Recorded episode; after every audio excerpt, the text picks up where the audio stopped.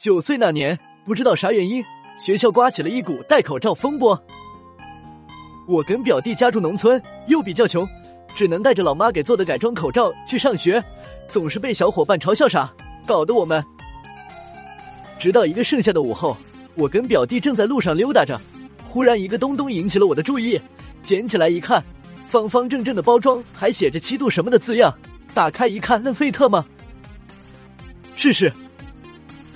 当时以我九岁的丰富阅历，沉思片刻，觉得这应该是个口罩，但转头就被表弟指着鼻子科普：“这是创客贴。”城里的高级货听后，我嗤之以鼻，只知道撒尿和离的蠢货，还跟我科普，扭头就把口罩一把护在嘴上，傲娇。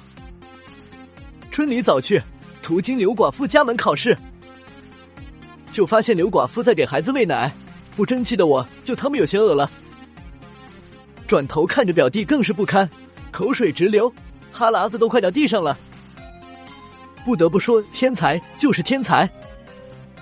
沉思片刻，我就想到牛奶能喝，羊奶能喝，那么猪奶问题也不大。恰巧家里的母猪前天下了一窝小猪仔，于是我就拉着表弟一路狂奔。回到家同表弟说了喝奶的想法后，表弟竖着大拇直呼二哥牛逼。要是脑袋没被大门夹过。不可能有这么妙的想法。考虑到表弟时刻，我一把抓过吃的正欢的小猪仔，让表弟先吃。表弟趴在地上学着小猪仔的样子，就是丧心病狂的一顿猛左。看着表弟一脸沉醉的表情，我也是真怕表弟给吃光了，趴在地上也加入了喝奶的队伍。还别说妙啊，就这样也不知我们喝了多久，家里的母猪悠悠转醒，可能是感觉到我跟表弟的吞吐量一语。看着我跟表弟滴了几秒，愤怒的就把我跟表弟挤出了一米远。再看到被我扔到一边，嘴还被堵住的，主宰暴怒的就像我俩重来。